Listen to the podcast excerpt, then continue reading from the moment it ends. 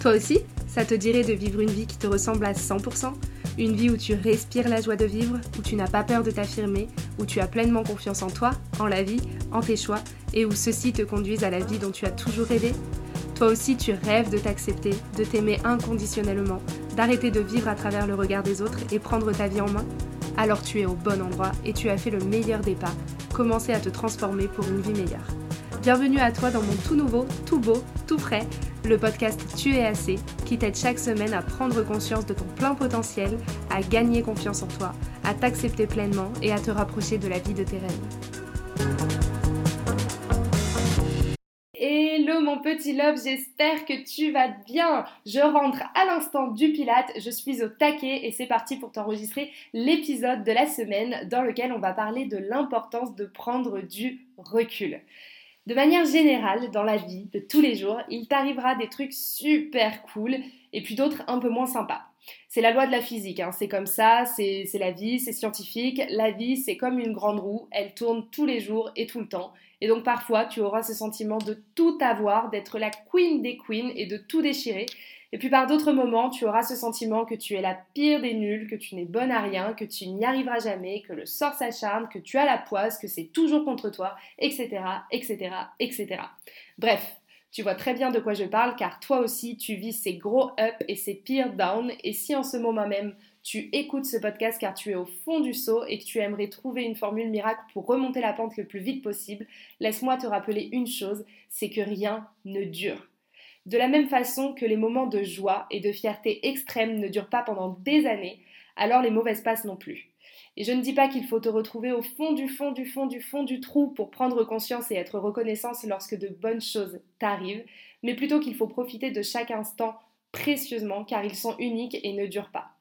Tu trouveras la solution que tu cherches désespérément, tu rencontreras cette personne que tu attends tant, tu célébreras tes réussites, tu profiteras de la vie et de ta joie de vivre, je te le promets. Mais pour l'instant, chaque chose en son temps.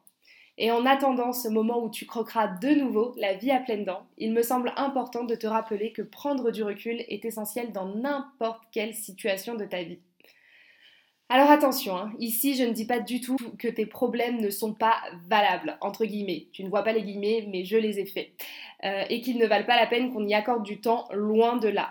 Il n'y a pas de plus grand problème que d'autres, chacun à son échelle a des choses à gérer, c'est ok de prendre soin de toi, peu importe ce qu'il t'arrive, c'est ok d'avoir besoin de craquer, d'avoir besoin d'évacuer un bon coup, ce qui n'est pas ok c'est de garder pour soi sous prétexte qu'il y a pire. Encore une fois, j'ai mis des guillemets que tu ne vois pas. Pas de positivité toxique ici, tu le sais. Oui, on prône les good vibes et l'état d'esprit positif, mais on ne prône certainement pas le fait d'enfouir euh, les choses à l'intérieur de soi ou de fuir la réalité pour être absolument positif.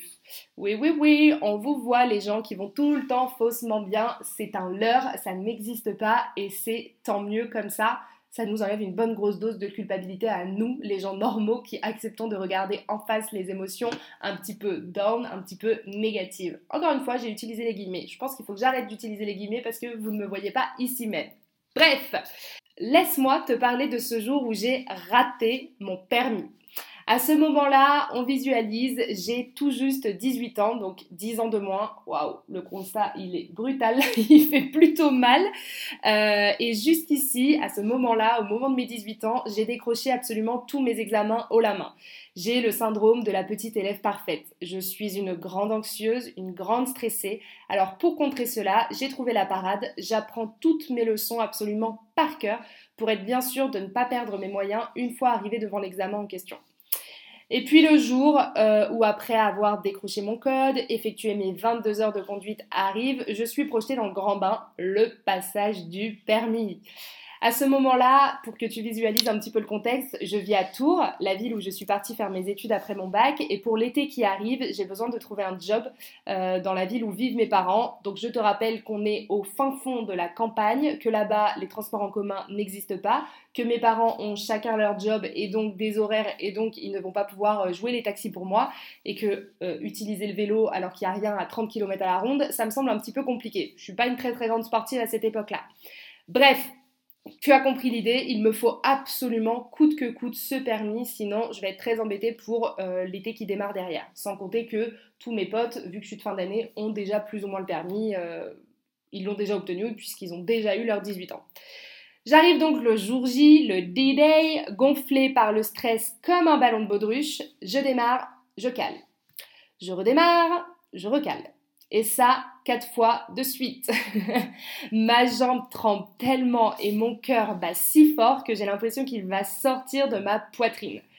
J'arrive finalement à démarrer la voiture, à la faire avancer, quand il me faut à peine 5 minutes avant de me faire éliminer.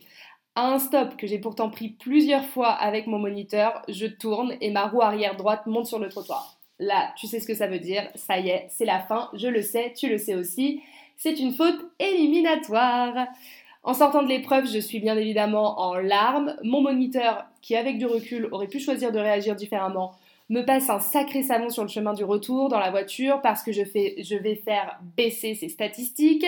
Avec encore plus de recul, cet homme était quand même euh, pas très euh, bienveillant, pas très cool euh, et, on n'aimerait pas l'avoir à nos côtés dans la vie de tous les jours. Hein. Mais bref, le verdict tombe quelques jours plus tard et je suis bel et bien recalée.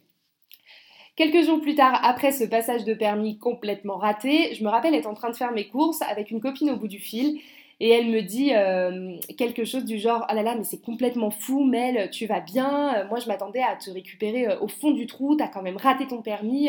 En tout cas, moi, à ta place, je serais vraiment au fond du fond du fond, au bout du rouleau. Et pour la première fois de ma vie, je me suis entendue lui répondre Et qu'est-ce que cela changerait que je sois en train de me morfondre chez moi plutôt que de faire mes courses et de rejoindre des copines après? Est-ce que ça changerait réellement le résultat? Aujourd'hui, cet exemple, il te semble peut-être un peu fou, mais effectivement, ça n'aurait pas changé les choses. J'avais donc deux choix devant moi. Pleurer un bon coup, reprendre des heures, mieux me préparer et aller décrocher mon permis, dont j'avais tant besoin et tant envie aussi, on va pas se le cacher. Ou bien tout laisser tomber, pleurer en boule devant les frères Scott à la maison. Bon ok, ça en vérité c'est ce que j'ai fait juste après euh, être rentrée de, de mon passage de permis raté. Ça a été ma première réaction, mais derrière j'ai repris les choses en main. Pourquoi? Parce que c'est ce que font les gens qui tombent. Ils ne restent pas là où ils sont tombés, ils se relèvent, contemplent la leçon et repartent de plus belle pour terminer ce qu'ils ont commencé. T'apitoyer sur ton sort ou te créer les pires scénarios possibles dans ta tête ne changeront pas la réalité.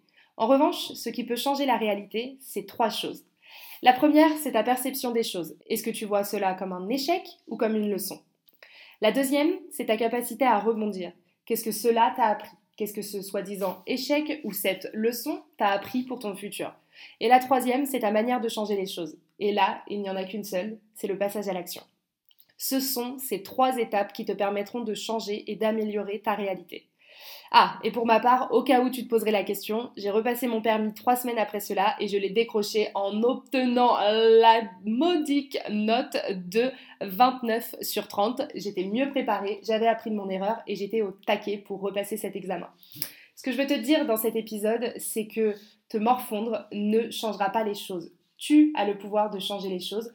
Tu es la personne qui est la plus dure avec toi-même, celle qui se juge le plus. Alors comme je te le répète dans chaque épisode et dans chaque contenu que je te propose, prends le temps de devenir ta meilleure amie, prends le temps d'être douce et d'être bienveillante envers toi-même. Je t'assure qu'il n'y a pas de honte à rater quelque chose, il y a forcément quelque chose à apprendre. D'ailleurs, Rihanna le disait hyper hyper souvent, tu connais mon amour pour Rihanna, si c'était pas le cas, maintenant ça l'est. Never a failure, always a lesson. Jamais un échec, toujours une leçon.